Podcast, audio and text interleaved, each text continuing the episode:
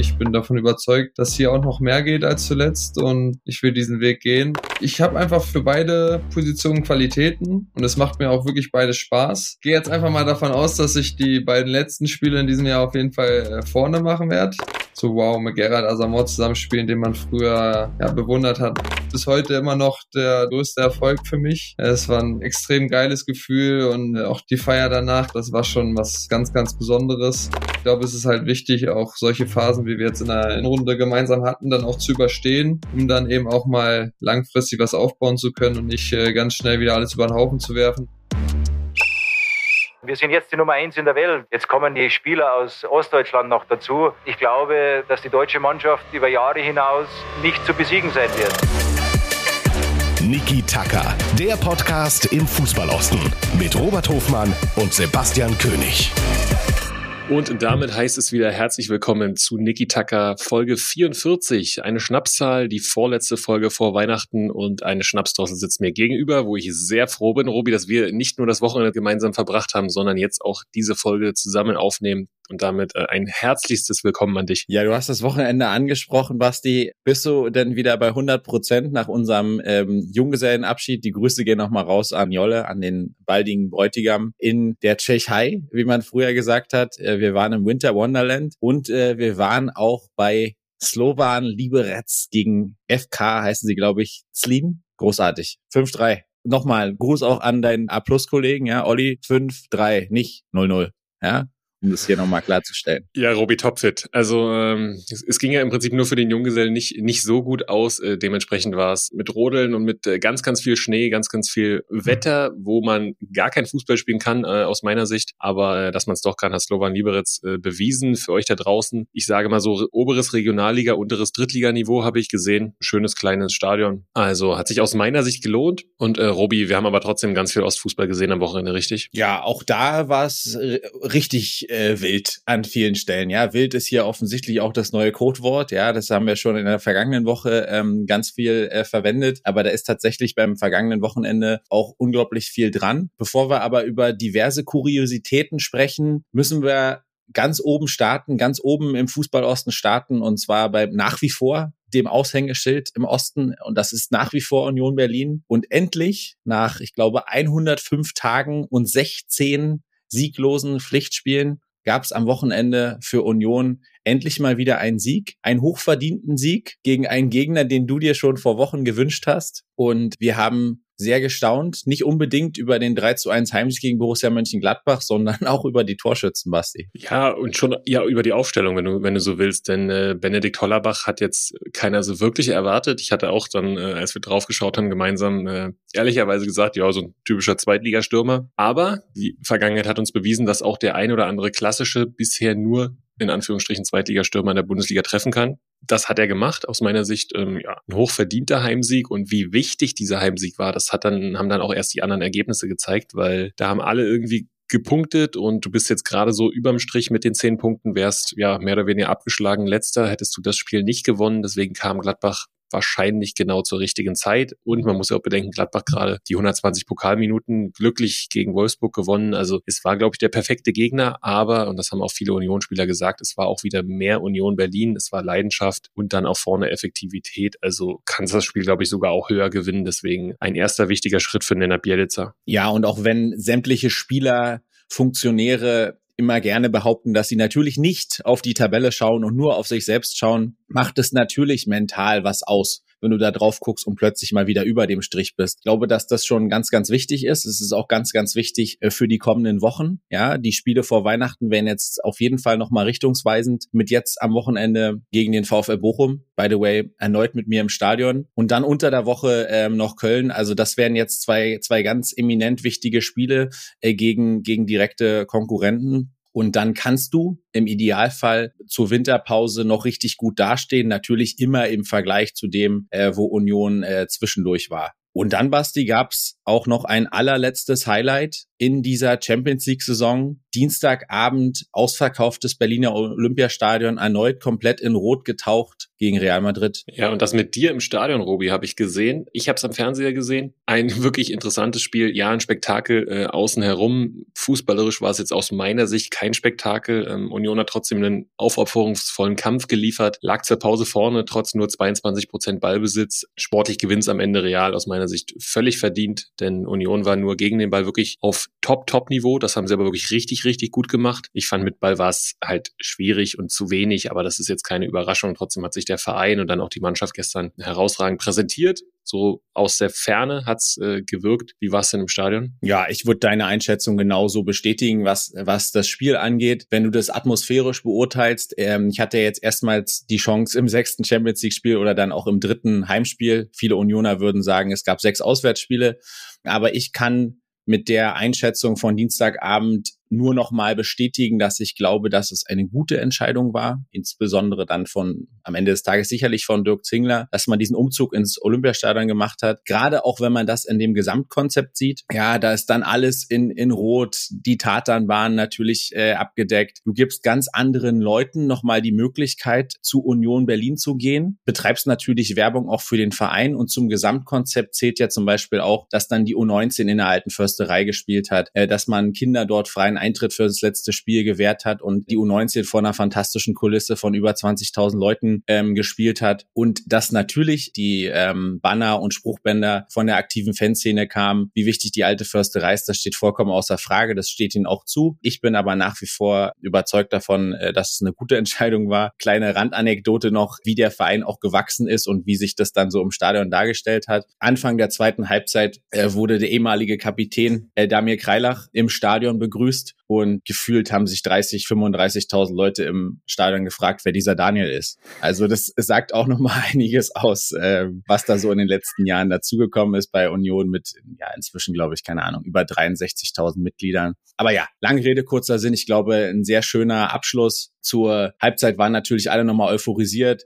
Den, der Zwischenstand ähm, aus Neapel wurde auch, auch eingeblendet. Du wärst quasi in der Halbzeit auch noch Dritter gewesen. Aber dann am Ende des Tages die Qualität halt einfach von Real Madrid äh, ja, nicht von dieser Welt. Und es war leider dann doch nicht diese C11, auf die man vielleicht gehofft hat. Ja, und einen Satz würde ich gern, wenn du jetzt diese Weltklasse ansprichst, irgendwie Jude Bellingham ist, finde ich, also Heiliger auch da nochmal in seiner komplett eigenen Liga. Wir hatten es gestern schon dann kurz, kurz uns äh, gegenseitig geschrieben, dass der hebt sich da schon nochmal raus. Das in seinem Alter fand ich, boah, also schon krass, der Kollege, ne? Würde mich sehr wundern, wenn er nicht irgendwann Weltfußballer werden wird. Das hat man schon über einige gesagt, aber bei ihm mit seinen Anlagen, auch mit dem Verein, wo er jetzt spielt und wie er da nochmal raussticht, ähm, das war schon beeindruckend und auch ohne eben, ja klar, er hat den Assist gemacht dann zum 3-2, aber er steht eben nicht groß auf dem Scoreboard diesmal und trotzdem. Wenn es nicht Renault gegeben hätte, wäre er, glaube ich, Spieler des Spiels gewesen. Aber Renault auch mit einem absoluten Sahnetag. Ja, und so einen richtigen Sahnetag hatte der erste FC Magdeburg nicht beim Gastspiel in Fürth, aber dennoch gab es einen ganz, ganz wichtigen Last-Minute-Punkt durch Mo El Hankuri. Er ist zurück und äh, trifft wirklich in der 90. plus 4 war es, glaube ich, Robi, bei ja schon sehr, sehr formstarken Fürtern. Ich glaube so aufgrund der Tendenz in der letzten Wochen ist das ganz, ganz wichtig für Magdeburg, dort nicht verloren zu haben. Ja, du hast es angesprochen. Äh, Fürth eine halbe Ewigkeit kein Gegentor kassiert. Auch gerade da im Ronhof durchaus eine äh, ne, ne starke Mannschaft. Insofern ähm, ist das gut, dass Magdeburg, die sich nicht immer belohnt haben in den letzten Wochen und äh, wie wir auch letzte Woche angesprochen haben, ja selbst im Pokal sehr spät rausgeflogen sind. Ich glaube, da, da tat es gut, da war das wichtig. Auch wenn du dir anguckst, wie eng ähm, die Tabelle hinten beieinander ist, ist, glaube ich, dieser eine Punkt Gold wert. Und Elhan Kuri, du hast ihn angesprochen, boah, ich glaube, hat seit September gefehlt mit Muskelbündelriss. Ist natürlich auch nochmal super, dass der in der Hinrunde ähm, nochmal reinkommt und dann sich gleich entsprechend mit einem Tor belohnt. Und ähm, ja, Basti, wenn wir über hinten ist es eng beieinander sprechen, dann kommen wir unweigerlich direkt mal zum FC Hansa Rostock. Ja, und beim FC Hansa Rostock war es alles andere als eine normale Woche, Robi. Ich habe es ehrlicherweise zur Weihnachtszeit erst vermutet, dass sich der Verein von Alois Schwarz trennen wird. Äh, da hätte man heute Abend noch die Chance gehabt in Paderborn, aber wir wollen es mal chronologisch aufarbeiten und dann müssen wir anfangen am Sonntag beim Heimspiel gegen den FC Schalke 04. Ja, und da war es ja schon äh, gelinde gesagt besonders. Unterm Strich verlierst du zu Hause 0 zu 2 gegen Schalke 04. Wenn du von außen drauf guckst, würdest du sagen, ja, okay, gegen Schalke äh, kann man verlieren. Aber es ist eben dann auch das Duell der Tabellennachbarn äh, gewesen, was du verlierst. Und das Ergebnis ist fast eigentlich so ein bisschen in den Hintergrund gerückt. Es gab eine 30-minütige Spielunterbrechung ähm, aufgrund von äh, Fanausschreitungen, die vom Gästeblock ausgingen. Also da waren wieder komplett Gestörte unterwegs. Man kann sich das in diversen Online-Videos angucken. Ähm, dass dort mit was auch immer für Geräten, also keine Ahnung, wie man Hämmer oder irgendwas ähnliches in den Gästeblock bekommt, ist die Glasscheibe zur Südtribüne zerdeppert worden und dann ist man da entsprechend durch. Und überraschenderweise waren auf der anderen Seite natürlich auch ein paar Kollegen, die das dankend angenommen haben. Und äh, ja, dann gab es natürlich entsprechend Beef. Ein guter Freund von mir hat gesagt, das hat ihn ein bisschen an eine Schulkeilerei erinnert. Ja, von beiden Seiten ähm, wurde aufeinander zugerannt und äh, als die Polizei kam, hat man sich dann zum Schluss wieder auf den Schulhof zurückbegeben und ja, kein Mucks mehr abgegeben. Du, also eine Szene, die kein Mensch braucht. Und dann hat äh, Schiedsrichter Nikolas Winter, den kennen wir ja noch bestens vom damaligen Spielabbruch in Zwickau, ja, wie gesagt, 30 Minuten fast äh, das Spiel unterbrochen. Und dann ging's endlich irgendwann weiter, Basti, und dann äh, gab's die eigentlich spielentscheidende Szene. Ja, vermutlich war die rote Karte für Brumado eine entscheidende Szene in dem Spiel, denn ich glaube fast sonst geht es 0-0 aus. Ähm, man muss sagen, die rote Karte geht in Ordnung und da auch wiederum Respekt an Schiedsrichter Nikolas Winter in dieser aufgeheizten Atmosphäre, Spiel vielleicht kurz vorm Abbruch, diese rote dann zu geben für einen ja, Ellbogenschlag in Richtung Gesicht. Ähm, aus meiner Sicht komplett folgerichtig, komplett unnötig von Junior Brumado, da diese Aktion gerade dann auch in der 40. Minute war es, glaube ich, und die restlichen 50 Minuten in Überzahl haben seine Kollegen dann nicht schadlos überstanden. Ähm, Idrisi und Karaman haben getroffen für Schalke. Ja, und damit ist jetzt auch das eingetreten, was ich so ein bisschen äh, prognostiziert habe in den letzten Wochen, wovor ich Sorge hatte, ist, und zwar, dass Hansa auf den Relegationsplatz abgerutscht ist. Äh, denn Schalke, das haben wir gesagt, wird sich dort unten rausretten und jetzt ist Hansa Rostock aktuell 16. Ja, der Rückstand ist relativ knapp mit einem Punkt nur auf Lautern und Karlsruhe. Lautern hat schon den Trainer gewechselt und Robi, der FC Hansa, hat an diesem Mittwoch ebenfalls den Trainer entlassen. Ja, das war dann der große Knall am Mittwoch. Du hast es angesprochen. Zeitpunkt, glaube ich, ein bisschen überraschend. Die Tatsache an sich, bin ich ganz ehrlich, nicht ganz so überraschend. Ja, äh, Robert Marin ähm, hat da den Zeugnisvergleich gezogen und hat eben gesagt, wenn man auf die Tabelle guckt, dann ist man jetzt eben, wie du sagst, auf dem 16. Platz. Und er hat dann nochmal gesagt, man ist aktuell versetzungsgefährdet und hat deswegen gesagt, wir brauchen hier ganz dringend einen, einen neuen Impuls. Den brauchen wir sofort. Und dann, Basti, was mir an dem Tag aber sehr gut gefallen hat, und das spricht für die Person Alois Schwarz, ist die Art und Weise, wie er sich vom Verein verabschiedet hat. Er hat davon gesprochen, dass es für ihn eine Ehre war. Und er hat auch genau das angesprochen, was sich viele gefragt haben. Hey, Zeitpunkt zwei Tage vom Paderborn-Spiel, vom letzten Hinrundenspiel, ist das so galant? Und er hat gesagt, ja, weil wir haben uns zusammengesetzt und haben festgestellt, es muss hier was Neues her und der Verein steht über allem. Und ähm, ja, er war natürlich sehr traurig darüber, aber hat das, ähm, wie gesagt, sehr stilvoll abgehandelt. Ähm, und das, wie wir alle wissen, ist nicht immer der Fall. Ja, sehr gut zusammengefasst aus meiner Sicht. Und da auch wirklich starke Worte von Alois Schwarz, auch Kompliment an die äh, Kommunikationsabteilung des FC Hansa. Für diesen ungewöhnlichen Zeitpunkt haben sie es wirklich äh, sehr, sehr gut kommuniziert und jetzt wird sicherlich spannend zu sehen sein, was heute Abend dann in Paderborn rauskommt. Grundsätzlich kann ich den Gedanken verstehen, okay, wenn wir uns sicher sind, so wird es nicht weitergehen, dann können wir nicht dieses letzte Spiel noch wegwerfen, weil wir sind uns schon sicher, dass wir was verändern wollen und gehen dann in dieser Konstellation nicht weiter. Ich bin sehr gespannt. Ich hätte, wie gesagt, eh damit gerechnet, dass im Winter was passiert. Die Namen, die jetzt so rumgeistern, sind Enrico Maaßen, der ja auch eine Mecklenburg-Vorpommern-Vergangenheit hat. Ich persönlich könnte mir Daniel Meyer auch noch vorstellen. Es wird auch Dirk Schuster gehandelt, der gerade in Lautern raus ist. Das fände ich jetzt nicht ganz so charmant, die Lösung. Aber das wird auf jeden Fall eine spannende und wichtige Aufgabe für Christian Walter sein. Aktuell wird jetzt heute Abend Uwe Speyer Heidel die Mannschaft begrüßen. Und sicherlich nicht nur du hast gedacht, Uwe wer? Das, das äh, habe ich in der Tat gedacht. Christian Walter hat sich auch dazu entsprechend geäußert und hat gesagt, das ist mit seiner Erfahrung ähm, jetzt die für ihn sinnvollste und beste Option. Ich glaube, das werden wir heute Abend nach dem Spiel in Paderborn sehen, ob das jetzt die sinnvollste Option war. Ich kann mir da schlicht und ergreifend äh, kein großes Urteil erlauben. Aus Spaß äh, haben wir natürlich auch schon gesagt, die Frage ist jetzt, äh, ruft Robert Marin wieder die Allzweckwaffe an, klingelt jetzt das Telefon von Paul Beinlich, aber das ist natürlich äh, keine sonderlich realistische Option. Du hast schon drei realistische Optionen genannt. Aktuell scheint Maßen die Option zu sein. Also ich fände die gut, ich fände die super. Halte ich sie für realistisch? Ich bin nicht hundertprozentig sicher, weil ich könnte mir auch so ein bisschen vorstellen, Maaßen hat eigentlich in Augsburg jetzt keinen so schlechten Job gemacht, fühlt sich vielleicht auch ein bisschen zu höheren Berufen. Und dann bleiben natürlich noch so ein paar übliche Verdächtige. Die alten Recken, ich glaube nicht daran, auch wenn es sicherlich in irgendwelchen Foren diskutiert wird, dass man Härtel zurückholt oder dass man zu altem Eisen greift wie Uwe Neuhaus. Das hatten wir vorhin auch mal kurz angesprochen. Also wir dürfen und werden das jetzt äh, natürlich sehr genau verfolgen. Was wir wissen oder was Hansa kommuniziert hat, ist, dass man direkt am 2. Januar mit der Vorbereitung auf die Rückrunde beginnt. Es geht glaube ich, am 20. Januar weiter gegen Nürnberg und da soll dann natürlich der neue Cheftrainer schon am Ruder sein. Ja, und wir wollen natürlich auch eure Meinung wissen und äh, eure Ideen, wer denn Cheftrainer beim FC Hansa Rostock ab 2. Januar sein wird. Ja, ich bin bei dir, Robi, bei der Maaßen-Sache. Das würde ich äh, inhaltlich total cool finden, glaube aber nicht, dass Enrico Maaßen sich jetzt aktuell zum FC Hansa Rostock bekennen würde, denn er ist schon aktuell in meiner Wahrnehmung auch Bundesliga-Trainer und du musst ja auch sagen, mit dem Kader zusammen ist es ein überragendes Umfeld, keine Frage, aber es ist jetzt auch nicht so, dass du safe dahin gehst und sagst, du wirst auf jeden Fall die Klasse halten. Das gibt die Tabelle einfach auch nicht her. Und ich glaube aber auch eine interne Lösung jetzt auch mit Uwe Speidel oder auch U23-Trainer Kevin Rodewald oder U19-Trainer Christian Rahn äh, halte ich für ausgeschlossen, hoffe aber irgendwie, es gibt heute Abend einen Punkt in Paderborn, denn dann wird das Weihnachtsfest an der Ostsee zumindest ein wenig versöhnlicher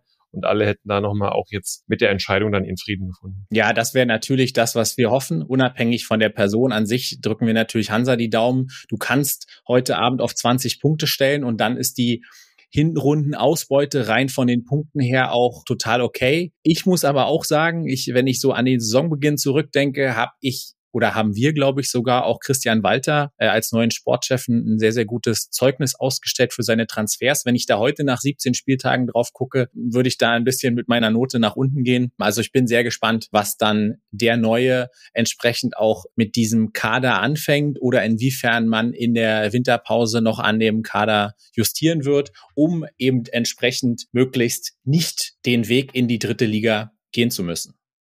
Und wer auf Teufel komm raus die dritte Liga verlassen möchte, ist der aktuelle zweite Dynamo Dresden, die einen, ich würde sagen, einen der wichtigsten Siege dieser Hinrunde, wenn nicht den wichtigsten Sieg äh, eingefahren haben gegen die Spielvereinigung Unterhaching. Lange in Unterzahl äh, 2 zu 1 gewonnen, über den Kampf gekommen nach einer ganz schlechten ersten Halbzeit. Aber dieses Spiel hatte so viele äh, Kuriositäten. Ich glaube, dass selbst diejenigen, die sich nicht für die dritte Liga interessiert haben, äh, dass ihnen mindestens eins der viralen Videos, die da im Rudolf-Habich-Stadion am vergangenen Sonntag entstanden sind, begegnet ist. Basti, du hast es auch am äh, TV verfolgt verfolgt. Was hat dir besser gefallen eigentlich? War es die Luis Suarez Handballaktion von Kammerknecht auf der Linie oder war es, dass Kevin Carlos Valderrama eingewechselt wurde und das äh, Niki von Dennis Borkowski anhat?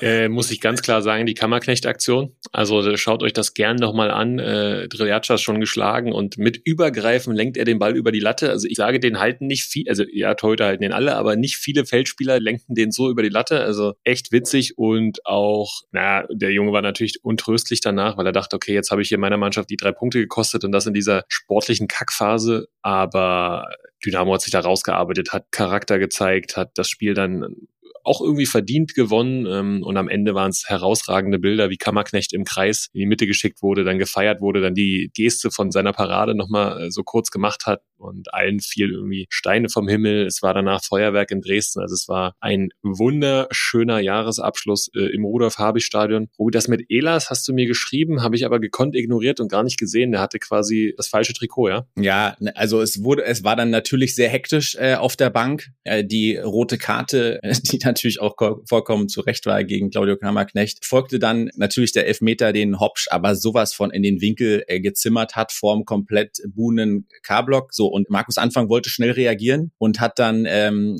Kevin Ehlers gebracht. Auch sehr unglücklich übrigens. Äh, Meißner geht raus, der vorher die Riesenchance zum 2-0 auf dem Fuß hat. Aber das nur am Rande. Ja, so, und weil es offensichtlich ein bisschen hektisch war, äh, rennt er auf den Platz und äh, hat leider das Trikot, das falsche Trikot gegriffen oder ihm wurde das falsche Trikot angereicht. Ähm, er hat das von Dennis Borkowski äh, an. Also das war das, das nächste äh, Highlights im etwas chaotischen Sonntag im Rudolf-Habich-Stadion. Unterm Strich steht aber das, was du eben beschrieben hast, aus vielerlei Hinsicht ganz, ganz wichtige Punkte. Und äh, damit hast du jetzt am Sonntag den MSV Duisburg und dann komplettierst du den NRW-Doppler danach mit einem weiteren Auswärtsspiel bei Bielefeld. Konstellation von der Tabelle her, bist du Favorit, bist du eigentlich immer als Dynamo Dresden, aber ey, in Duisburg und in Bielefeld sind schon nochmal zwei schwere Aufgaben vor der Winterpause. Ja, Duisburg, Dresden, Bielefeld, Dresden klingt auch so ein bisschen wie Bundesliga 94, muss ich ehrlich sein. Da wird's aber spannend zu sehen sein, ob sich Dynamo da durchsetzen kann. Mit vier Punkten wäre ich absolut zufrieden, denn wenn wir auf die anderen Ergebnisse schauen, ähm, haben die anderen jetzt auch nicht so wirklich gepunktet. Sandhausen pirscht sich ran, mhm. ähm, aber dahinter ist schon ein Gap und das Gap ist leider auch entstanden, weil Erzgebirge Aue wieder nicht gewonnen hat, Robi. Ja, Erzgebirge Aue lässt jetzt ein bisschen abreißen, muss man sagen. Im Endeffekt zwei Unentschieden in, in Folge,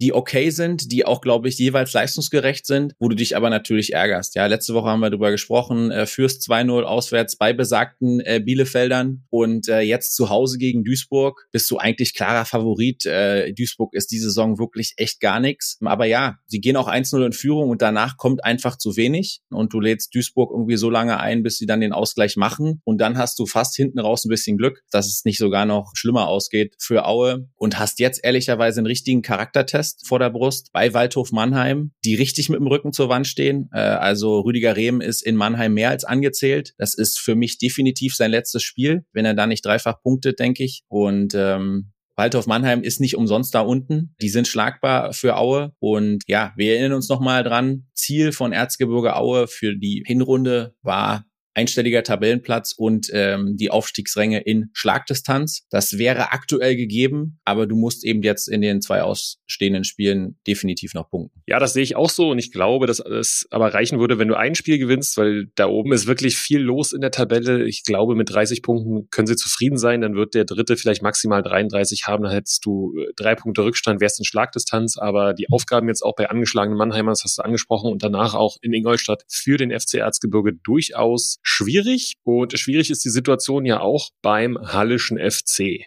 Und ihr habt sicherlich am Folgentitel schon gesehen, dass nicht wir alleine über den HFC sprechen möchten, sondern den perfekten Gast. Denn wen wünscht man sich? Äh, ja, ein Spieler, der irgendwie Stürmer und Innenverteidiger spielt, einen äh, Spieler, der vielleicht dann auch Kapitän ist und der jetzt mal die ehrlichen Worte findet, Robi. Und äh, wir sind sehr, sehr froh, dass wir ihn hier haben. Ja, Basti, du sagst es, äh, nachdem wir letzte Woche die Legende vom FC Hansa hier hatten und sehr stolz waren äh, mit Paul Beinlich, sind wir auch stolz äh, diese Woche. Ich glaube, so weit kann man gehen inzwischen, dass wir auch äh, eine kleine HFC-Legende für uns gewinnen konnten. Ihr habt es am Folgentitel gesehen. Basti, du stellst uns jetzt mal vor, wen wir heute zu Gast haben.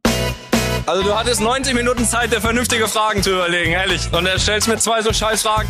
Er ist die fleischgewordene Polyvalenz im Fußballosten. Bei Rot-Weiß Erfurt gestartet, schoss er einst den FSV Zwickau als Torschützenkönig in die dritte Liga. Beim Hallischen FC ist er seit dreieinhalb Jahren Kapitän und als Abwehrchef seit kurzem wieder im Sturmzentrum angekommen. Warum sich der geborene Mindener im Osten so wohlfühlt und was ihn so vielseitig macht, erzählt er uns heute bei Niki Tacker. Herzlich willkommen, HFC-Kapitän Jonas Niedfeld. Vielen, vielen Dank.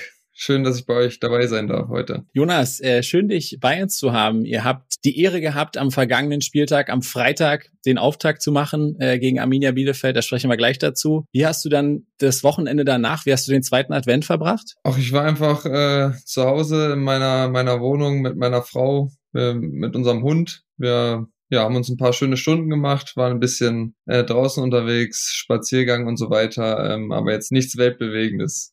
und wie sieht die Zeit so für dich jetzt nach dem Spiel aus? Habt ihr frei bekommen? Habt ihr eine lange Woche. Wie sieht das aus? Ihr spielt ja dann Samstag wieder in Dortmund? Genau, also wir hatten am, am Samstag früh ganz normal Regenerationstraining beziehungsweise Spielersatztraining und äh, dann hatten wir jetzt Sonntag und Montag frei und starten dann morgen wieder in die in die neue Woche äh, hat der Trainer mal einen Tag mehr freigegeben als normal, weil die Woche ja sonst schon sehr, sehr lang wäre. Und vor allem dann äh, ja mit dem Spiel am Samstag und dann direkt Dienstag danach. Und wir bleiben ja auch dann dort, weil wir äh, erst in Dortmund spielen, dann in Essen. Von daher äh, war es ganz gut, jetzt nochmal zwei Tage frei zu haben, um dann wirklich mit voller Kraft da in diese letzte Woche des Jahres 2023 zu starten. Wie schätzt du es ein jetzt, äh, drei Tage nach dem Spiel? Ähm, zufrieden mit dem Remis oder verärgert über den späten Ausgleich? Es war ja irgendwie wieder alles, was der HFC auch wieder dieses Jahr bietet, gefühlt in diesen 90 Minuten dabei, oder? Ja, ich glaube, du hast gerade schon gesagt, ähm, ist so ein bisschen zwiegespalten. Wenn man so relativ spät natürlich noch 2-1 führt, dann, dann will man das Ding auch ziehen. Und ich glaube, da müssen wir uns noch ein bisschen entwickeln, um so solche Spiele dann auch einfach mal auf unsere Seite zu holen. Ich glaube, Regensburg ist da dieses Jahr ein perfektes Beispiel, die echt äh,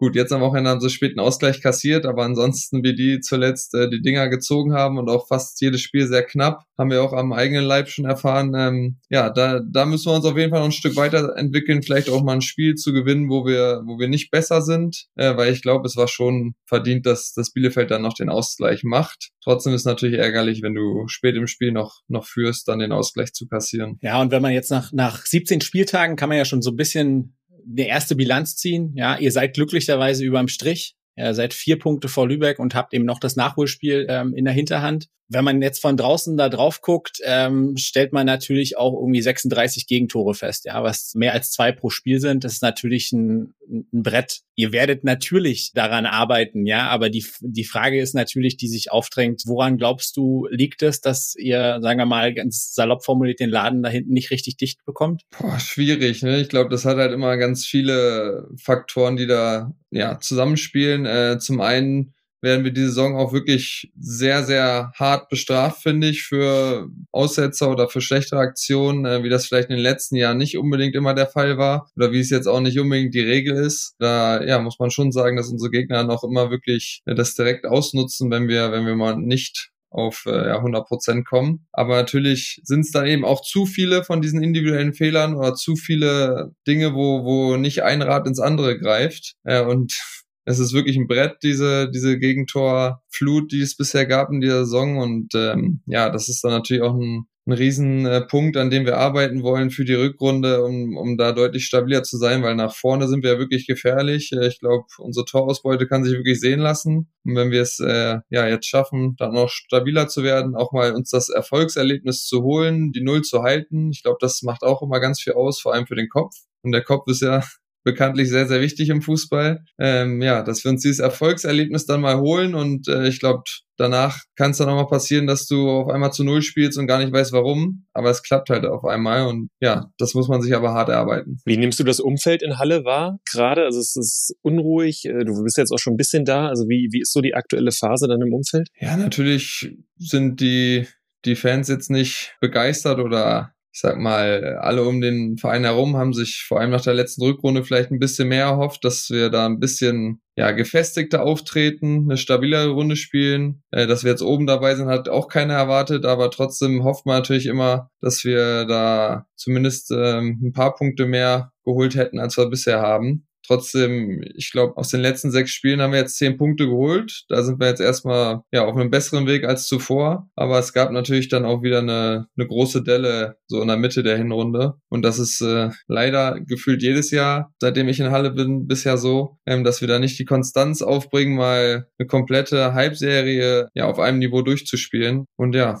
das ist halt so ein Punkt, der auch mich dann ja nicht zufriedenstellt und einfach auch nicht mein, mein Anspruch ist, äh, weil ich da natürlich auch als Kapitän eine große Verantwortung mittrage und mich da auch ja als einer der, der Spieler in der Mannschaft sehe, die da vorangehen müssen. Und es ist natürlich frustrierend, wenn du dann öfter mal auch solche längeren Negativphasen hast. Aber ich habe trotzdem bisher immer daraus auch viel für mich mitnehmen können und denke, dass, dass ich auch in solchen Phasen dann immer am, am meisten noch gereift bin. Ja, Basti hat es schon angesprochen, ne? Also es ist ein Auf und Ab beim HFC, was sich auch so, so ein bisschen durchzieht, was sich auch der, der Bilanz echt ablesen lässt. Es gab trotzdem ein Ereignis bei euch in der Hinrunde, was, glaube ich, du so nicht hattest und was, glaube ich, die wenigsten auch äh, bisher in ihrer Karriere hatten, war tatsächlich ziemlich zu Saisonbeginn schon, ähm, dass bei Niklas Kreuzer Hodenkrebs äh, diagnostiziert wurde. Also glücklicherweise ist ja, gab es ja jetzt vor kurzem erste positive News von ihm und es wurde auch ein Video gezeigt von ihm. Aber kannst du uns mal da mitnehmen in die, in die Gefühlswelt in der Mannschaft, was das mit euch gemacht hat, der Moment, als Niklas euch das offenbart hat oder wahrscheinlich hat es euch eher der Verein offenbart? Ja, genau. Also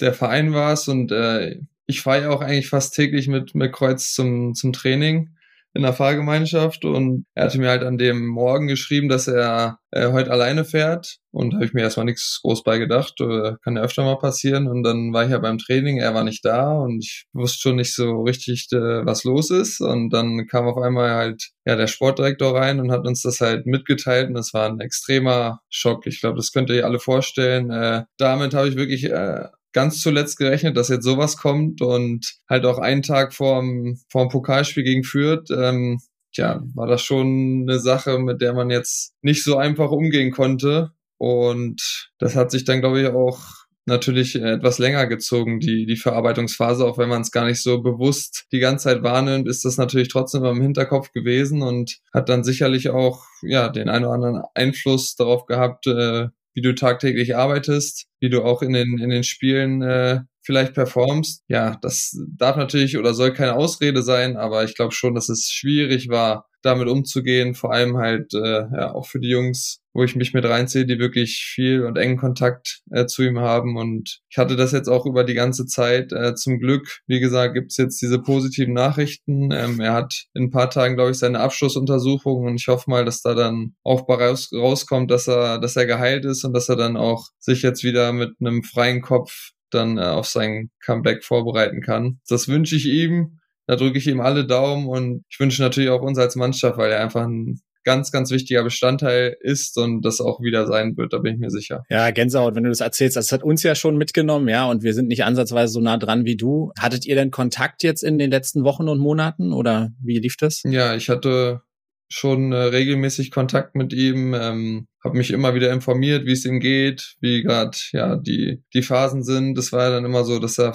er hat ja mehrere Zyklen von, von der Chemotherapie. Und zwischendurch ging es ihm dann immer eigentlich ganz gut, aber trotzdem konnte er natürlich jetzt nicht sich ins normale Leben stürzen, ähm, weil er halt aufpassen musste, dass das Immunsystem natürlich sehr geschwächt ist. Ja, das war schon, man hat natürlich sehr großes Mitgefühl gehabt und einfach gehofft, dass es ihm, dass es ihm gut geht. Und ja, ich habe mich, äh, wie gesagt, regelmäßig informiert und versuchte auch ihm, ihm möglichst viel Kraft zu geben. Und ich glaube, er hat es auch den Umständen entsprechend dann jetzt gut überstanden, diese Zeit. Und jetzt steht halt nur noch diese Abschlussuntersuchung aus, wo man nochmal alle Daumen drücken muss. Die werden wir definitiv mitdrücken. Danke auch dafür deine Offenheit oder auch emotionalen Worte und äh, hoffen wir, dass ihr beide bald zusammen wieder auf dem Platz stehen könnt. Rechtsverteidiger ist ja vermutlich dann nicht deins, da sollte Kreuz dann wahrscheinlich spielen. Mhm. Spielst du da neben ihm oder spielst du weiter vorne? Das ist eine gute Frage, die kann ich dir momentan selbst nicht beantworten. Ich gehe jetzt einfach mal davon aus, dass ich die beiden letzten Spiele in diesem Jahr auf jeden Fall äh, vorne mache machen werde.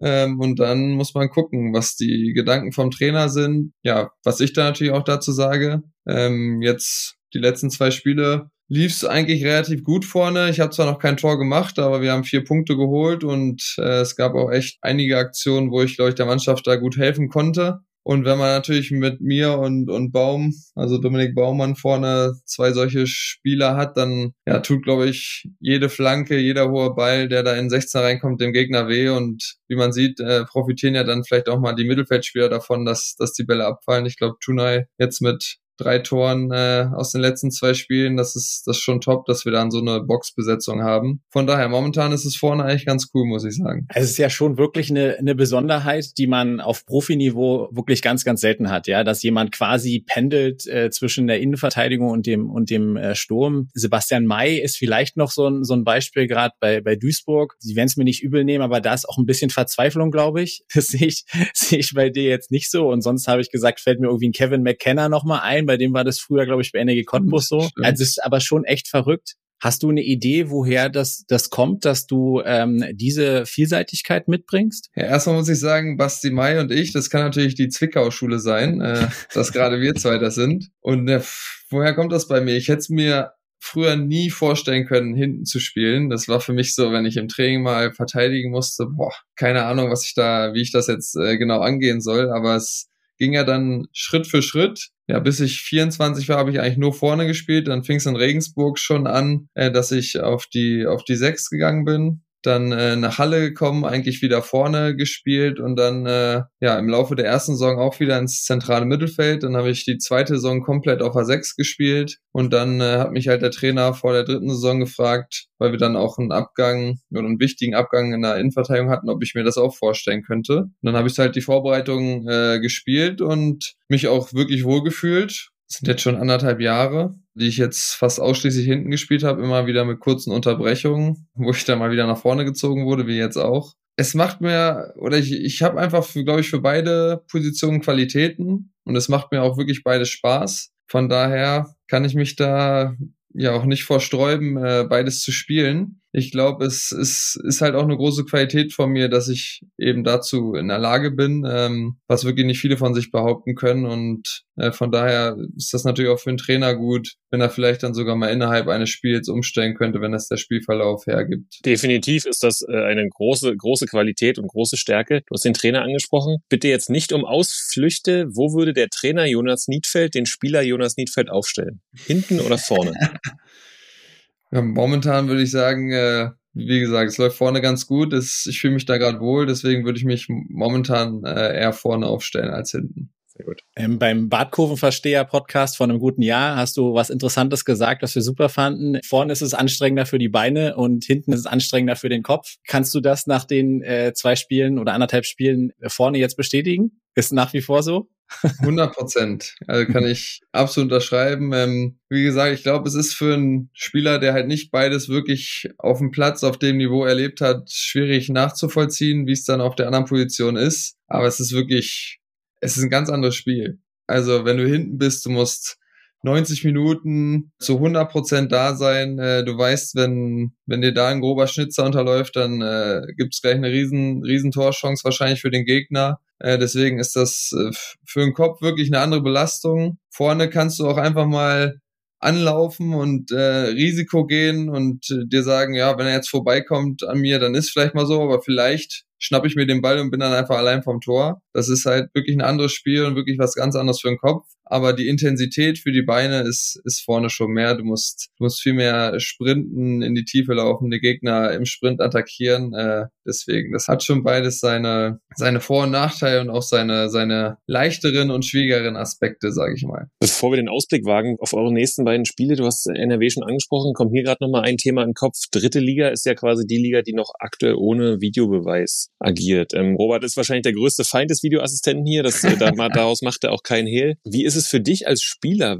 Du verfolgst es ja auch in den oberen Ligen. Wünschst du dir ihn für die dritte Liga oder bist du so ähnlich wie wir und eher froh, dass es ihn nicht gibt? Wie ist das als Spieler? Das, das finde ich spannend. Ja, ich habe mir da auch schon ein paar Mal Gedanken drüber gemacht. Ich weiß ja nicht, wie es ist, ihn als Spieler zu haben. Also, mhm. wie gesagt, so weit sind wir im Pokal leider nicht gekommen und in der, in der dritten Liga gab es den nicht und in der zweiten Liga auch damals noch nicht, als ich äh, da gespielt habe. Ich würde mir jetzt aus meiner jetzigen Perspektive, jetzigen Wissen nicht wünschen, weil ich schon gut finde, dass die Emotionen direkt da sind nach dem Tor und diese Unterbrechung, wenn ich mal Fußball gucke, auch einfach nerven und man da auch momentan ist ja das leidige Thema Handspiel, wie viel Handelfmeter es gibt, das ist schon mhm. geisteskrank, finde ich, die dann auch halt erst im Nachhinein gegeben werden, wo eigentlich jeder der mal auf dem Platz stand, sagt, boah, die kann man niemals geben und dann gibt's trotzdem Elfmeter. Und das ist halt so eine Riesenbestrafung im Fußball, so eine Chance zu haben in einem Spiel, wo, wo so wenig Tore in, im Durchschnitt fallen. Von daher, ich, ich würde ihn mir nicht wünschen für die dritte Liga, bin froh,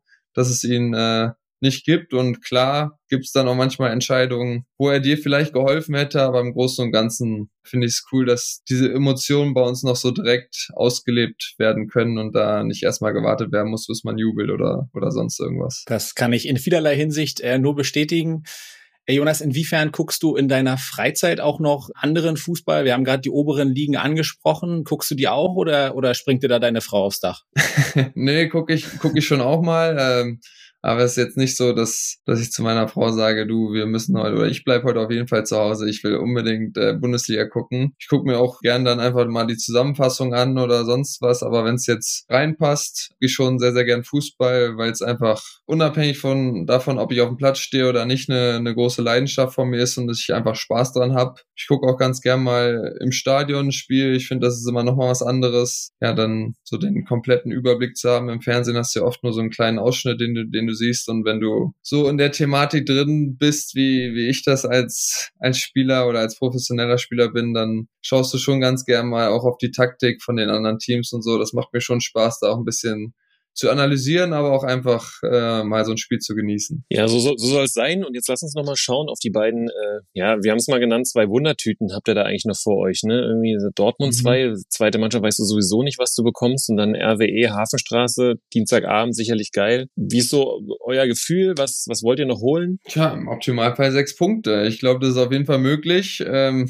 man sieht ja, was schon alles möglich war, dass wir auch äh, zwei Spiele in Folge gewinnen konnten gegen Ulm und Viktoria Köln, wo das vorher uns auch nicht äh, zugetraut wurde. Ich glaube, es ist immer im Bereich des Möglichen in der Liga zu gewinnen. Von daher gehen wir auch mit, mit dem Ziel jetzt in die zwei letzten Spiele rein und ich freue mich darauf, vor allem ähm, an der Hafenstraße. Es wird sicherlich ein cooler Jahresabschluss äh, mit vielen Zuschauern. Essen steht ja auch ganz gut da. Von daher denke ich mal schon, dass das Spiel gut besucht wird. Äh, und vorher bei Dortmund 2, Rote Erde ist auch immer was Besonderes. Äh, da durften wir ja letztes Jahr das, das erste Spiel nach längerer Zeit äh, in dem Stadion machen. 0-0 und hoffentlich wird es diesmal dann 1-0 für uns. Ja, und es ist dann wieder dieser Doppler, den ihr eigentlich vor kurzem auch vorhattet. Ja, es wird wieder eine lustige Busfahrt wahrscheinlich werden. Also ich, ich gehe davon aus, ihr bleibt dann drüben. Ne? Also zwischen den, genau. zwischen den beiden Spielen werdet ihr wahrscheinlich in NRW bleiben. Wenn wir das Thema Busfahrt ansprechen, da ist Dominik Baumann natürlich letztens auch nochmal äh, im 4 zu 3 Podcast angesprochen worden. Er hat gesagt, äh, er zählt zu der Wizard-Runde äh, in der Mannschaft, die da Karten kloppen. Was machst du in den Busfahrten? Bist du auch Teil dieser Runde oder machst du was anderes? Ich bin auch Teil dieser Runde aber äh, ich spiele es nicht so exzessiv wie er. Ähm, bei ihm ist wirklich die ganze ganze Busfahrt äh, am Kartenspielen und äh, muss man sich auch was anhören, wenn man dann zwischendrin mal aussteigt. Aber das ist, das verkraft ich. nee, aber ich spiele da schon auch ganz gern mit, macht einfach Spaß, aber ich mache dann auch zwischendurch mal was anderes, äh, lese mir was für mein Studium durch, solche Dinge oder gucke auch einfach mal einen Film oder sonst was. Wenn Fußball ist, gucke ich auch ganz gerne mal ein Fußballspiel in der Zeit. Ähm, aber Kartenspiel macht schon viel Spaß und ja, die, die letzte Fahrt, die wir schon hatten, erst Freiburg und dann rüber nach München, die ja dann vorzeitig abgebrochen werden musste, war auch schon ganz cool cool. So ein paar Tage mit der Mannschaft zusammen ist dann ja fast so ein bisschen wie ein Trainingslager und es macht schon auch mal Spaß. Ja, und wir haben es angesprochen, es ist dann das letzte Spiel des Jahres äh, bei RWE. Danach ist Winterpause. Ich kann mir vorstellen, dass nach so einer intensiven Zeit das auch mal ganz gelegen kommt. Freust du dich sehr oder ist es so, pff, ja, könnte eigentlich auch noch zwei Wochen weiterspielen? Wie, wie ist da so dein Gefühl? Ich freue mich schon auf die, auf die Winterpause. Es tut immer gut, dann mal so, so viele Tage sind es ja gar nicht. Ich glaube, knapp zwei Wochen haben wir dann wirklich frei und dann geht's ja schon wieder los in die, in die Vorbereitung aufs aufs erste Rückrundenspiel. Startet ja schon wieder am 20. Januar, glaube ich, die dritte Liga. Es ist ja immer relativ wenig. Da tut es schon gut, mal so ein paar Tage zu haben. Meine Frau und ich fahren dann gerne in die Berge. Ja, wir, uns gefällt's da einfach, da können wir gut abschalten und so ein paar Wellness-Tage genießen, um dann auch mal dem Körper und der Seele ein bisschen Erholung zu, zu gönnen ja, das tut schon ganz gut, ähm, diese zwölf freien Tage dann über Weihnachten und Silvester. Ja, und 15. Januar 24 ist ja dann auch ein bisschen was Besonderes. Ja, wird dein runder Geburtstag, dein 30. Dafür schon irgendwas äh, Verrücktes geplant? Nee, noch nicht. Ähm, denk mal, wir werden trainieren. Von daher äh, wird das ein ganz normaler Arbeitstag für mich. Ähm, kurz vorher sind wir noch im Trainingslager. Da habe ich dieses Jahr, glaube ich, nicht Geburtstag. Das gab es auch schon, dass ich mal im Trainingslager Geburtstag hatte. Das war dann auch mal ganz cool. Aber so wird es wahrscheinlich ein normaler Trainingstag und dann abends noch was Schönes essen gehen oder so, aber nichts Ausschweifendes. Ja, und du wirst ja sicherlich dann auch was für deine Mannschaft machen müssen oder Kabinenrunde oder wie, wie auch immer oder die Jungs mal zum Essen einladen. Jetzt bist du natürlich auch Kapitän das Thema interessiert mich dann auch immer besonders so aus Trainersicht. Florian Schnorrenberg hatte ich ja damals zum Kapitän gemacht. Ich hatte auch so mitbekommen, dass es auch vielleicht zum Teil überraschend damals für dich war. Wie ist es heute? Und bist du auch so vom, vom Charakter her der typische Teamplayer? Typischer Teamplayer auf jeden Fall. Also ich weiß, ich bin ein Spieler, der sich wirklich komplett in Dienst der Mannschaft stellt. Äh, als ich jünger war, habe ich mich auch noch viel, viel mehr über Tore und sowas definiert. Äh, ich glaube, da hat mir zum einen das Alte ganz gut getan, aber zum anderen vielleicht auch diese Erfahrung auf anderen Positionen, um dann auch äh, ja das noch besser einschätzen zu können und wertzuschätzen, was man halt in der, in der Defensive leisten muss. Von daher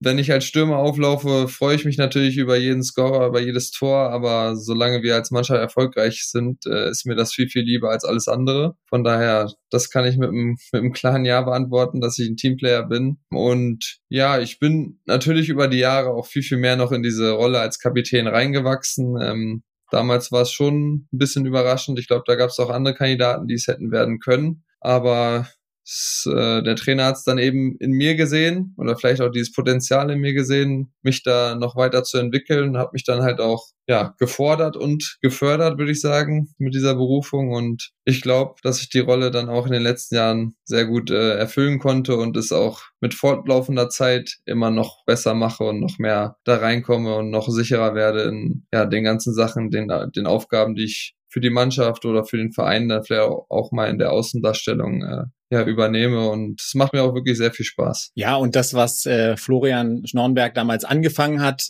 haben ja dann auch Daniel Meyer und jetzt auch Sretoristic nochmal bestätigt. Ja, das bestätigt dich ja auch als Person in deinem Amt, äh, was, glaube ich, äh, ganz, ganz wichtig ist. Und das eine ist natürlich deine Position in der Mannschaft. Und als Kapitän hast du natürlich aber auch im Verein äh, eine besondere Rolle. Und wir hatten es schon gesagt, äh, wir hatten ja im, im März auch euren Sportdirektor hier, Thomas Sobotzig, der war damals sehr, sehr neu im Amt und hat uns damals gesagt, dass einer der ersten Wege, äh, die er gemacht hat, äh, ging in deine Richtung. Ähm, Basti, vielleicht können wir noch mal kurz reinhören, was Thomas Sobotzig damals gesagt hat. Also ich hoffe natürlich, dass es jetzt ein positives Signal haben wird, dass wenn ein so ein erfahrener, guter Spieler, der mit Sicherheit auch hätte woanders unterkommen können, sich dann für den Hallischen FC entscheidet, selbst in solch eine ja ungewissen äh, Situation, dann besagt es schon etwas, ja. Ich habe mich mit Jonas auch am Freitag gleich nach Amtsantritt auch sehr, sehr lange unterhalten und ja, habe so ein bisschen auch reingehört und äh, ich habe auch von seiner Warte auch sehr, sehr viel Zuversicht äh, wahrgenommen in Bezug auf die Zukunft und ja, ich hoffe, dass er mir da auch helfen wird, vielleicht auch mal den einen oder anderen von unserem gemeinsamen Weg zu überzeugen, der vielleicht noch etwas reserviert ist aktuell. Hast du denn den einen oder anderen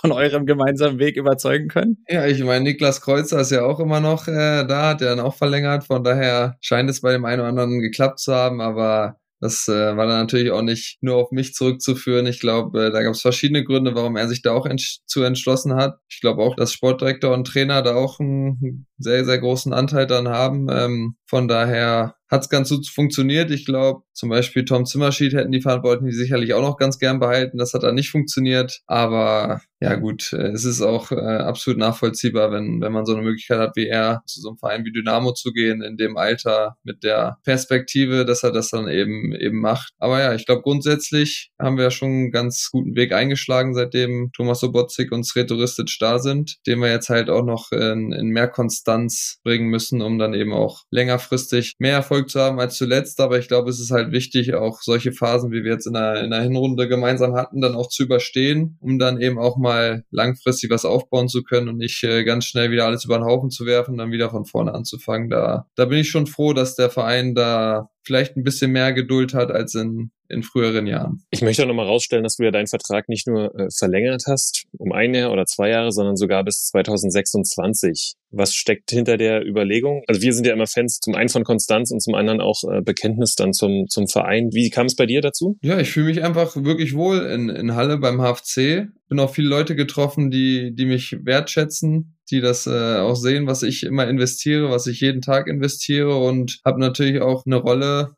die mir absolut zusagt, in der ich mich wieder erkenne, in der ich aufgehe. Und das wollte ich dann einfach weiter fortführen und dann natürlich auch anderen Spielern ja so ein kleines Signal senden, hey, ich bin davon überzeugt, dass hier auch noch mehr geht als zuletzt und ich will diesen diesen Weg gehen und ja hoffe, dass da auch noch der eine oder andere mitzieht, was er dann auch geklappt hat. Und ja, ich hoffe, dass wir dann eben in der Zukunft auch diesen Weg gemeinsam weitergehen können und dann eben auch in erfolgreichere Zeiten blicken. Der HFC ist jetzt schon, also äh, wir hoffen natürlich, dass du den Vertrag bis 2026 auch erfüllst und dass sich das entsprechend so darstellt, äh, wie du dir das erhoffst und auch der Verein erhofft. Der HFC ist jetzt schon äh, deine längste Station. Inwiefern verfolgst du deine Ex-Vereine eigentlich noch? Oder ist es eher so, dass man sagt, na ja, ich bin mit den Spielern, äh, mit denen ich damals zusammengespielt habe, die verfolge ich noch, mit denen bin ich im Austausch, aber die, meine Ex-Vereine sind mir eigentlich relativ wurscht? Nee, so ist es nicht. Also ich gucke mir schon äh, viele Spiele meiner Ex-Vereine an, also dann eher halt die, die Highlights. Aber da bin ich schon äh, immer dabei. Zwickau und, und Erfurt gucke ich mir eigentlich jede Zusammenfassung an. Regensburg ja, jetzt sowieso, weil sie bei uns in der Liga spielen. Von daher bin ich da schon interessiert, wie die sich so schlagen und, und fieber da auch mit. Äh, Würde mich natürlich freuen, wenn Erfurt dann auch bald mal wieder in der dritten Liga dabei wäre und Zwickau jetzt hoffentlich erstmal die Regionalliga hält, um dann, um dann vielleicht auch wieder in den nächsten Jahren was anderes anzugreifen. Ja, und damit hat Robi so ein bisschen schon den Übergang geschafft in die Vergangenheit. Wir wollen gerne noch mal so ein bisschen schauen, wie bist du denn zum HFC-Kapitän geworden oder wie ging der Weg? Und der Weg hat ja im Prinzip bei einem kleinen Verein angefangen und ging dann zu Hannover 96 und dann bist du 2011 von Hannover, ja quasi glaube aus der U17 dann in die U19 von Rot-Weiß Erfurt gewechselt. Aus heutiger Sicht jetzt kein ganz typischer Wechsel. War das damals dann quasi noch eine andere Phase? Haben sie dich gleich für den Männerbereich mit äh, verpflichtet oder war schon immer dein Traum, mal für Rot-Weiß Erfurt zu spielen?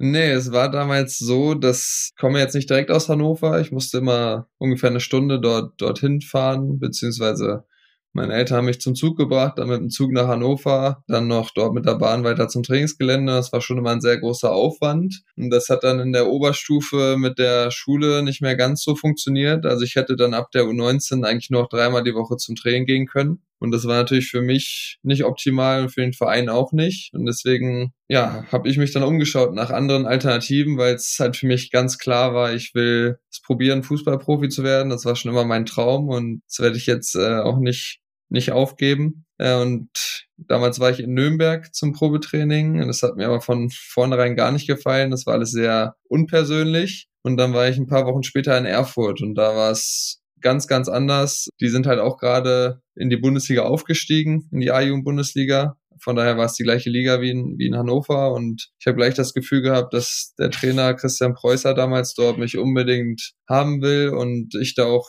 eine ganz gute Perspektive habe, vielleicht äh, mal in, in der dritten Liga reinzuschnuppern, was ja auch einfacher ist als dann bei Hannover damals noch in der Bundesliga. Und ja, dann war auch noch das Konzept mit der Schule dort ganz anders geregelt. Dort konnte ich äh, das Abitur in 13 Jahren machen. Er hatte also noch mal ein Jahr länger Zeit, war dann sozusagen auch mit Beendigung meiner U19-Phase mit der Schule fertig. Das hat perfekt gepasst und wir hatten halt auch während der Schulzeit äh, Trainingszeiten inkludiert. Also es war echt ja eigentlich das perfekte System für so einen jungen angehenden Leistungssportler. Von daher habe ich mich dann damals für Erfurt entschieden. Ja, und manchmal gibt's ja dann in so Karrieren immer ganz interessante Parallelen. Und äh, wenn wir richtig informiert sind, dann war dein Profidebüt damals in der dritten Liga für Erfurt auch gegen deine heutige Liebe, gegen den HFC, richtig? Richtig. Mein erstes Drittligaspiel, da, da war ich noch A-Jugendlicher. Er war damals in Halle. Also ich habe mein erstes Drittligaspiel in, in Halle gemacht und jetzt mittlerweile bestimmt auch äh, die allermeisten in dem Stadion. Äh, von daher ist es ja damals kommt man es noch nicht an, aber es ist natürlich ein, äh, eine ganz coole Sache. Ja, und nach erfolgreichen Spielen dann ähm, auch im Profibereich für Rot-Weiß Erfurt ging es nach Gelsenkirchen. Dann äh, hast du für die zweite Mannschaft von Schalke gespielt und ich habe es gerade äh, witzigerweise gefunden, wurdest auch mal für Gerald Asamoah eingewechselt. Kann ja auch nicht jeder von sich behaupten. Ähm, weißt du die Story noch, äh, warum er Asa da vielleicht auch bei der zweiten war? Und wie war das das Jahr auf Schalke denn für dich? Na, das war ja schon äh, sozusagen sein seine zweite Phase, würde ich sagen, auf Schalke. Also er hat dann eigentlich nur noch bei uns gespielt. Er war ja schon äh, relativ alt für einen Profifußballer damals. Ich habe, glaube ich, auch sein, sein allerletztes Spiel, also nach dem Jahr, äh, das ich dort verbracht habe, hat er, hat er aufgehört mit, mit Fußball. Und ich habe das allerletzte Spiel von ihm äh, mit ihm gemeinsam im Sturm gespielt. Also war er sozusagen sein letzter Sturmpartner. Nee, aber es war schon ganz cool, mit, mit so einem Spieler zusammenzuspielen. Ähm, der hat einem viel mitgegeben, äh, natürlich einen extrem großen Erfahrungsschatz und ja, in dem Alter war es einfach so wow, mit Gerard Asamoah zusammenspielen, den man früher ja bewundert hat. Bei WM 2006 kann ich mich noch gut dran erinnern, äh, ja, wie ich mir die Spiele angeguckt habe, wo er für Deutschland gespielt hat. Ähm, von daher war es schon was ganz Besonderes und ja, das Jahr auf, auf Schalke war auch ein Cooles für mich, habe ich viel mitnehmen können, auch wenn es jetzt sportlich nicht das Beste war. Aber ja, ich glaube, aus, aus der Zeit habe ich viel mitnehmen können, was mich dann später noch, noch weitergebracht hat. Und vielleicht auch, weil es sportlich, du hast gesagt, nicht das allerbeste Jahr war, hat es dich dann äh, zum FSV Zwickau verschlagen? Was war da die Initialzündung äh, für, dein, für deinen Weg zum FSV? Das war eigentlich Thorsten Ziegner, der wollte mich damals schon aus, aus Erfurt holen. Also sie wollten mich auch mal ausleihen. Damals wollte ich aber in der dritten Liga bleiben. Und dann, ja, nach dem Jahr bei Schalke kam dann halt wieder die Anfrage und äh, ich hatte dann auch, ähm, ja, Patrick Göbel, mit dem ich auch schon Erfurt zusammengespielt habe, der war ja schon in Zwickau, mit dem hatte ich dann auch einen Ansprechpartner, der mir da einiges erzählt hat und äh, meinte, dass ja, die sind ja in dem Jahr knapp gescheitert am Aufstieg und dass sie es im nächsten Jahr unbedingt äh, schaffen wollen, wieder angreifen wollen und das hat sich dann für mich sehr, sehr gut angehört, äh, da ich auch wieder zurück in die dritte Liga wollte und der Plan ist ja dann letztendlich auch ganz gut aufgegangen. Ja, und in Zwickau hast du, äh, Jonas, ja auch den ein oder anderen spannenden Mitspieler dann kennengelernt. Und äh, einen davon wollen wir uns jetzt mal anhören. Hallo, liebes Niki Taka-Duo und hallo Nita. Ja, was soll ich zu Nita sagen? Ich glaube, Nita war ein ganz, ganz wichtiger Bestandteil von der Aufstiegsmannschaft in Zwickau. Hat Tore gemacht, hat gearbeitet auf dem Feld, hat Zweikämpfe geführt, war sich für nichts zu schade. Davon abgesehen auch ein super angenehmer Typ, auch schon damals in jungen Jahren wirklich jemand, auf den man sich verlassen konnte, dem ich immer sehr, sehr gern zusammengespielt habe. Und von daher freue ich mich über deinen Weg, Nieder. Äh, drücke euch natürlich die Daumen für die nächsten Wochen. Bin mir sicher, dass ihr das schaffen werdet. Habe aber auch noch zwei kleine Fragen an dich. Frage Nummer eins. War für dich schon im Relegationsrückspiel gegen Elversberg erkennbar, dass dein Weg auch mal ins defensive Mittelfeld und dann sogar in die Innenverteidigung führen kann? Und Frage Nummer zwei, was mich auch interessieren würde. Verfolgt dein Papa immer noch die Trainingseinheiten von dir auf seinem Campingstuhl am Trainingsplatz? Wäre für mich auch interessant. Also, bleibt dran. Ich wünsche euch viel Erfolg, erstmal fürs Wochenende und dann auch für die Rückrunde. Und ich hoffe, wir sehen uns auch bald mal wieder. Mach's gut. Viele Grüße von deinem Ex-Capitano an den aktuellen HFC-Capitano. Sehr cool. Ja, das freut mich sehr von, von Wachser zu hören und äh, es ehrt mich natürlich auch sehr, was, was er sagt. Ja, er war wirklich ein extrem guter Kapitän, von dem ich mir auch viel abschauen konnte, von dem ich viel gelernt habe, was mir natürlich auch heute selbst dann in dieser Rolle hilft. Äh, ihn äh, damals in Zwickau, Marco Grüttner in Regensburg, das waren schon so zwei Typen, zu denen ich da sehr hochgeschaut habe in, in jungen Jahren und von denen ich da versucht habe, auch viel aufzusaugen, mitzunehmen. Äh, von daher, ja, wirklich cool von ihm zu hören und dass er ja dann auch so vor mir spricht, ist schon cool. Und da sieht man, dass es, äh, glaube ich, damals schon auch ganz gut war, wie ich mich verhalten habe und wie ich meinen Weg gegangen bin. Ach so, und seine Fragen, ja. Äh, die erste Frage, genau äh, in dem Relegationsrückspiel gegen Elversberg war, glaube ich, wirklich das allererste Mal in meiner Karriere, dass ich dann für ein paar Minuten im defensiven Mittelfeld noch aushelfen musste. Ich weiß gar nicht mehr warum. Ja, in dem Spiel haben wir einfach nur irgendwie probiert, das Ding über die Zeit zu bringen. Ich glaube, auf der Linie noch eingeklärt und überall reingeschmissen. Das, das war schon, äh,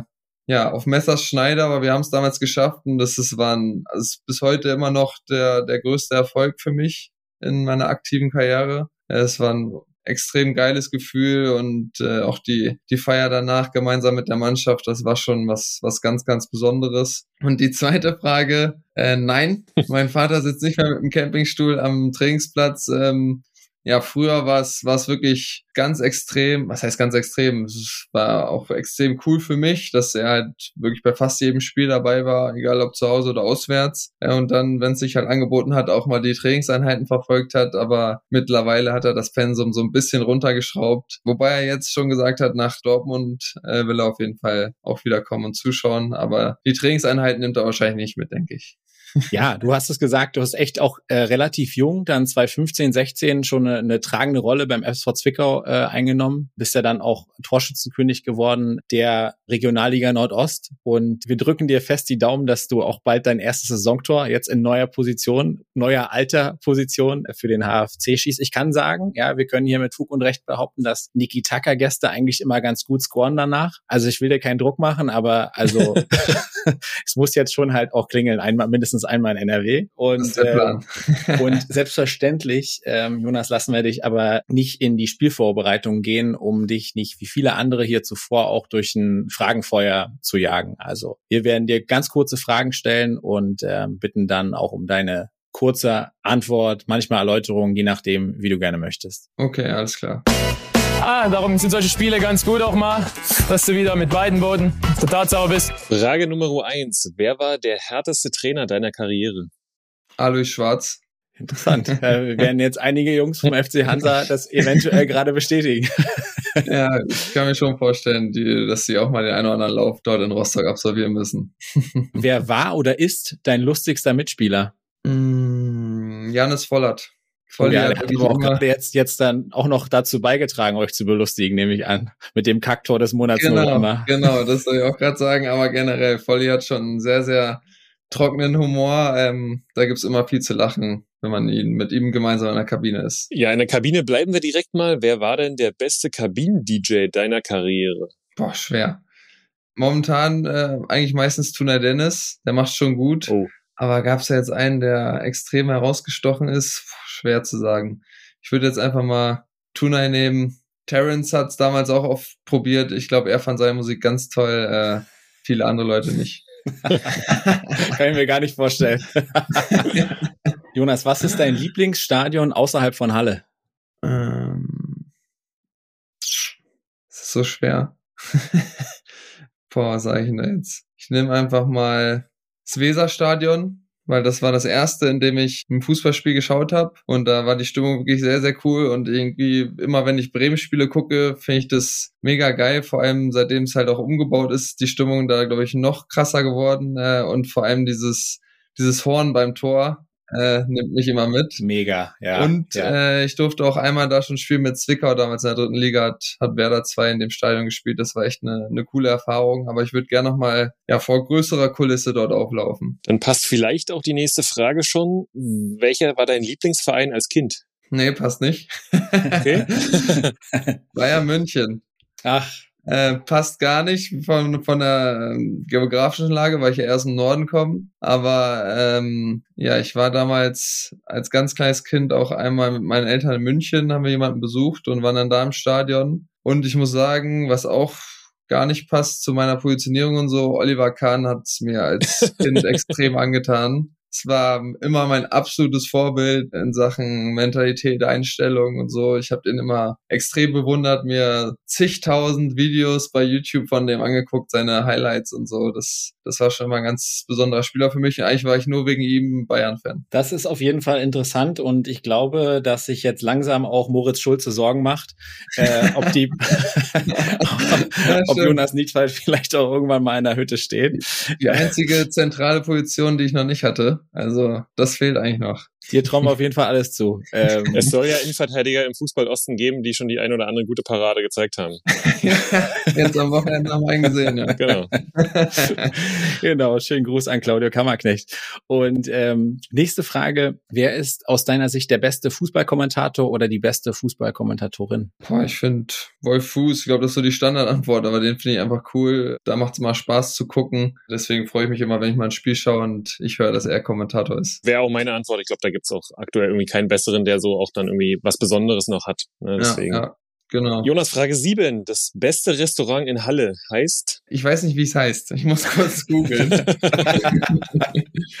äh, weil da gehe ich eigentlich echt oft vor den Spielen hin mit ein, zwei anderen Spielern. Osteria da Salvatore. Ja, weil, wir, weil ich da äh, fast regelmäßig, vor allem vor Abendspielen, äh, nochmal hingehe mit, mit ein, zwei Jungs aus der Mannschaft und ja, wir dann auch meistens Punkte holen. Deswegen äh, fällt mir die Antwort da, da ganz leicht und Osteria da Salvatore. Wer war der beste Mitspieler in deiner Jugend? In meiner Jugend, jetzt muss ich gucken, wer ist wo gelandet. Ich würde sagen, Kevin Möwald in Erfurt in der A-Jugend. Äh, ist, glaube ich, auch der einzige, mit dem ich zusammengespielt habe, der es in die Bundesliga geschafft hat, also zumindest aus Jugendmannschaften. Mhm. In der U23 bei Schalke habe ich noch mit einigen zusammengespielt. Äh, Marvin Friedrich zum Beispiel von Gladbach oder Donis Afdijay, der glaube ich hätte mehr erreichen können, als er, als er dann wirklich erreicht hat. Aber ja, so aus wirklich den Jugendmannschaften würde ich sagen, Kevin Möwald, der war schon mal wirklich guter Spieler und ich glaube, der ist vor allem äh, mental gut. Zumindest hat er immer den Eindruck auf mich gemacht, dass er sich gar keine Gedanken macht und sich immer traut, immer vorangeht, immer den Ball haben will. Das war schon eine große Qualität auch in jungen Jahren bei ihm. Und die letzte Frage, du hast uns im Vorgespräch schon gesagt, dass du auch äh, bei uns schon mal reingehört hast, die eine oder andere Gästefolge vor allem gehört hast. Dementsprechend bist du vielleicht ein Podcast-Fan. Welcher ist denn dein Lieblingspodcast? Ich höre wenige Podcasts, aber was ich fast jede Woche höre, ist gemischtes Hack. Aber ich glaube, das ist der meistgehörte Podcast Deutschlands, zumindest bei Spotify. Von daher äh, bin ich da wahrscheinlich nicht alleine mit der Aussage, aber ja, das ist eigentlich so ganz cool, um mal abzuschalten, einfach mal was, dir was Lustiges anzuhören und nicht so viel Gedanken dabei zu machen. Von daher gemischtes Hack von Felix Lobrecht und Tommy Schmidt. Dazu äh, haben mich damals in meinem ersten HFC-Jahr meine Mitspieler gebracht. Kai Eisele und ähm, Pascal Sohm waren riesengemischtes Hack-Fan und ich kannte es nicht. Ich kannte auch die beiden Jungs, die das machen, vorher nicht. Äh, die haben mich da, da rangebracht und seit vier Jahren jetzt ungefähr bin ich da voll dabei und höre mir das fast jede Woche an. Ja, es ist auch irre. Äh, die ziehen es auch wirklich durch und äh, sind jetzt, glaube ich, auch seit zig Jahren immer äh, Nummer eins Podcast. Und wenn du dir die Podcast-Landschaft in Deutschland anguckst, dann ist das äh, sehr beeindruckend. Und äh, sehr beeindruckend war auch, dass wir den Kapitän des Hallischen FCs für Niki Tucker begeistern konnten. Äh, es war sehr schön, dass du bei uns warst, Jonas. Wir drücken dir die Daumen für die letzten beiden Spiele der Hinrunde. Wir hatten ja schon gesagt, die äh, Torwette, da führt jetzt kein Weg mehr dran vorbei. Genau. Und dann werdet ihr, glaube ich, auch hoffentlich erfolgreich in eine möglichst entspannte Winterpause gehen können. Wie du schon sagst, äh, das Tor muss jetzt fallen und äh, ja, vielen, vielen Dank. Hat mir sehr viel Spaß gemacht, hier dabei sein zu dürfen und ja, euch dann auch eine schöne Weihnachtszeit und einen guten Rutsch ins neue Jahr. Vielen Dank. Liebe Grüße und vielen Dank. Also du hattest 90 Minuten Zeit, dir vernünftige Fragen zu überlegen, ehrlich. Und er stellst mir zwei so scheiß Fragen. Das war Jonas Niedfeld bei Niki Tucker. Freue mich sehr, dass er äh, zum einen ja auch Niki Tucker Hörer ist, dass er das zugegeben hat, aber zum anderen natürlich auch, dass er hier sehr, sehr launisch ähm, und ehrlich auch war, in sich in der aktuellen Situation gestellt hat. Nicht selbstverständlich, hat mir großen Spaß gemacht und uns, Robi, da kann ich, glaube ich, für uns beide sprechen, zu ein bisschen mehr HFC-Fans. Das ist genau richtig. Und wir haben jetzt mal wieder ein Niki Tucker Stürmer bei uns gehabt, neuerdings Stürmer, dem wir die Daumen drücken, dass äh, jetzt geknipst wird. Wir haben es gesagt, wir haben also wollte ihm jetzt nicht so sehr die Last aufbürden, aber äh, ich bin guter Hoffnung, dass äh, der liebe Jonas entweder jetzt am Samstag im Stadion Rote Erde beim BVB 2 trifft äh, oder dann äh, in der Folge an der Hafenstraße. Das, das wäre ihm zu wünschen, aber unabhängig äh, von seiner Person war es echt eine coole Unterhaltung. Ähm, auch links und rechts nochmal ein bisschen was über, äh, über den HFC und seine Mannschaftskollegen erfahren. Ist für uns auch, auch eine Ehre und freut uns hier für euch immer mal wieder solche Gäste ranzubekommen. Dieser Podcast wäre aber niemals komplett, ohne über die Champions League des Ostens zu sprechen. Wir müssen noch mal sprechen über die Regionalliga Nordost, wo aktuell viel außerhalb äh, des Platzes passiert, weil viele Spiele abgesagt werden. Aber es ist äh, eine ganz besondere Zeit des Jahres und äh, wir haben uns in unserem winterlichen Wochenende dann doch über das eine oder andere Ergebnis gewundert. Ja, und da stand ganz oben sicherlich der 7 zu 2 Erfolg von Rot-Weiß Erfurt. Ja, also wirklich sieben Tore gegen einen angeschlagenen Chemnitzer FC, der mittlerweile wirklich ja tief unten reinrutscht, komplett hinter den Erwartungen zurückbleibt und Erfurt äh, ja sich mal komplett den Frust von der Seele geschossen äh, mit sensationellen Toren von Michael Seaton, einmal Fallrückzieher, einmal mit links in Winkel. Chemnitz hat, das muss man mittlerweile sagen, dann wirklich auch ein krasses Torwartproblem, aber das war nur eins von äh, drei ganz ganz spannenden Spielen am Wochenende. Wir hatten dann auch Zwickau gegen Lok und es war so gefühlt Zwickau am Boden. Ähm, Lok führte, Ziane hat mal wieder getroffen. Natürlich trifft auch Sirch. Äh, Lok führt 2-0 0 Aber damit war nicht Schluss in Westsachsen. Nee, so wie Erfurt das Spiel gegen Chemnitz gedreht hat, ähm, ist das dann auch äh, Zwickau gelungen. Wir haben darüber gesprochen, dass Zwickau echt hinten reingerutscht ist, zwischendurch dann auf den letzten Tabellenplatz abgerutscht ist, trotz einer sehr engagierten Leistung ähm, gegen den GFC. Aber immer wenn Tore gebraucht werden beim FSV Zwickau, dann ist Zimbo da. Zimmermann ist derjenige, der im Endeffekt das Ding dann aber auch sowas von da einschweißt. Wir sprechen über Zwickau und ähm, über die Moral, die sie an den Tag gelegt haben. Aber natürlich muss man auch erneut über Lok Leipzig sprechen, die ähnlich wie der CFC ja auch sowas, also für mich ehrlicherweise vom Kader her habe ich von Chemnitz nicht viel erwartet, von Lok allerdings äh, deutlich mehr und äh, die dümpeln jetzt auch ganz gewaltig da hinten rum und müssen auch aufpassen, dass man aus Versehen nicht irgendwann dann doch nochmal hinten reinrutscht. Ja, witzigerweise beide Mannschaften aktuell dann auch mit 16 Spielen und 17 Punkten ich gehe mit, dass der Kader von Lok natürlich besser ist, aber auch äh, Chemnitz hat einen Kader mit vielen gestandenen Spielern und die dürften aus meiner Sicht nicht aktuell Tabellen 14. sein und damit hinter Meuselwitz, hinter Luckenwalde, Alklinike etc.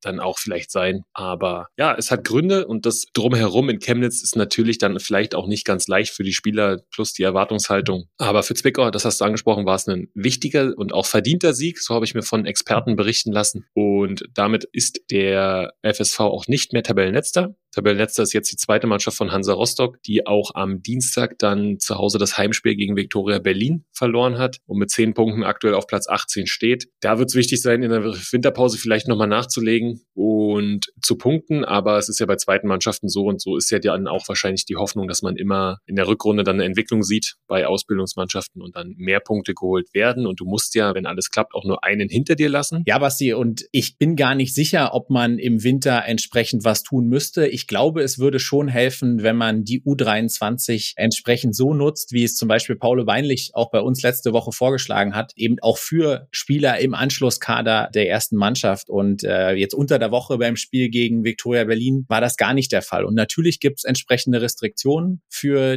die Spieler der ersten Mannschaft, inwiefern die in der Regionalliga einzusetzen sind. Aber nochmal, am Wochenende hattest du zum Beispiel äh, mit Güler, Singh, Perea und Hinterseher eigentlich vier Neuner äh, auf der Bank und eben dann natürlich noch welche auf dem Platz. Bumado hat sich ja dann selber erledigt und das ist meines Erachtens etwas unausgewogen und darüber sollte man sich definitiv auch Gedanken machen, wenn es dann einen neuen Cheftrainer der ersten Mannschaft gibt. Und wenn alles klappt und die Tabelle so bleibt, wie sie aktuell ist, dann wird der GFC dritte Liga spielen, denn Greifswald war das einzige Spitzenteam im Einsatz und hat geliefert vor 311 Fans in Meuselwitz.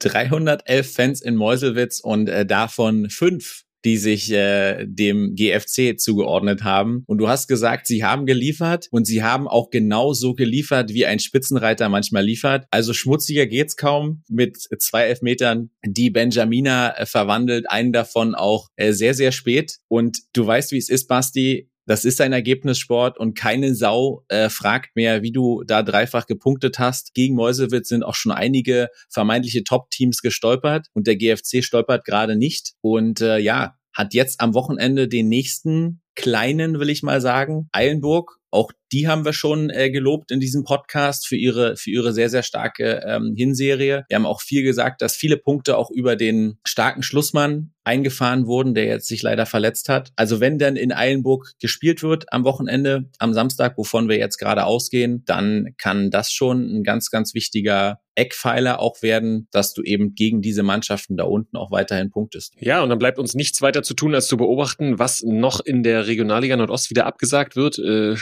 Stand heute, Mittwoch, ist noch nicht so viel abgesagt, nur das äh, Heimspiel von Energie Cottbus. Da gibt's eine Krankheitswelle im Team, sodass in diesem Jahr nicht mehr gespielt werden kann. Ja, und das nicht mehr gespielt werden kann, ähm, ist dahingehend ähm, sehr interessant, weil ähm, wir haben den Greifswalder FC aktuell als ersten angesprochen und wir kennen natürlich die Ambition von Energie Cottbus. Sollte Greifswald jetzt die ausstehenden Spiele ähm, für sich entscheiden, baust du damit natürlich einen sehr, sehr großen Druck, nicht nur auf Energie Cottbus, sondern sondern auch auf natürlich alle anderen äh, Konkurrenten äh, auf, den dann ähm, ja möglichst dann wieder zu egalisieren. Es wird, wir haben darüber gesprochen, es wird zu zahlreichen englischen Wochen kommen äh, im Jahr 2024 und da ist immer auch ein bisschen Lotterie dabei. Grundsätzlich kannst du aber davon ausgehen, dass Mannschaften unter Profibedingungen wie Energie Cottbus natürlich eher ein Profiteur von diesen englischen Wochen sind, ähm, als so Halbprofimannschaften wie Luckenwalde, wie Chemie und vielleicht sogar noch Babelsberg. Also das wird spannend sein, das Ganze Ganze zu beobachten. Ob das jetzt ein Vorteil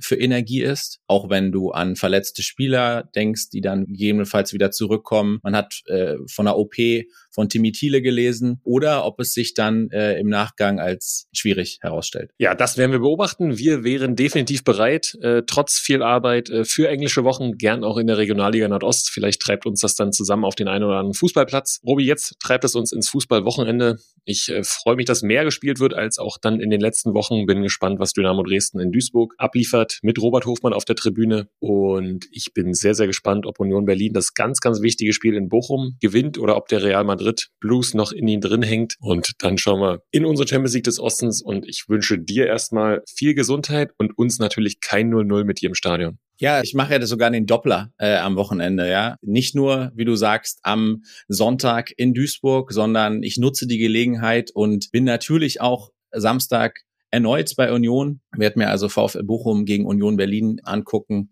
Gut. Und das Ganze dann natürlich mit meiner Liebe für die Eredivisie komplettieren. Sonntagabend Alkmaar gegen äh, PSW Eindhoven. Das ist mein sehr, sehr fußballorientiertes äh, Wochenende, Basti. Und ähm, ich freue mich darauf und äh, wünsche euch da draußen ein schönes Fußballwochenende und in allererster Linie natürlich einen entspannten dritten Advent. Sportfrei und bis nächste Woche. Sportfrei.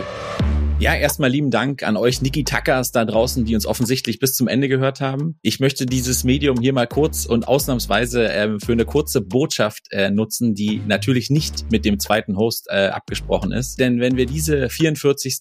Folge am 15. Dezember veröffentlichen, wird der liebe Sebastian erfolgreich seine A-Plus-Lizenz äh, absolviert haben. Und äh, Gerle und ich wollen das nutzen und dir herzlich gratulieren, Basti. Jeder oder jede von euch da draußen, die sich berufsbegleitend in irgendeiner Form mal weitergebildet hat, wird, glaube ich, einschätzen können, was für ein Biest das manchmal sein kann. Gerade wenn man auch zu Hause die Nachwuchsentwicklung vorangetrieben hat. Und ähm, ja, wir werden deine technisch meist schlecht vorbereiteten Aufnahmen aus dem Westen der Republik vermissen. Freuen uns aber sehr, dass du das Ding jetzt in der Tasche hast. Also Gratulation an Sebastian König und natürlich auch an die A-Plus-Kollegen, die inzwischen Niki Taka Ultras geworden sind. Gratulation an euch alle.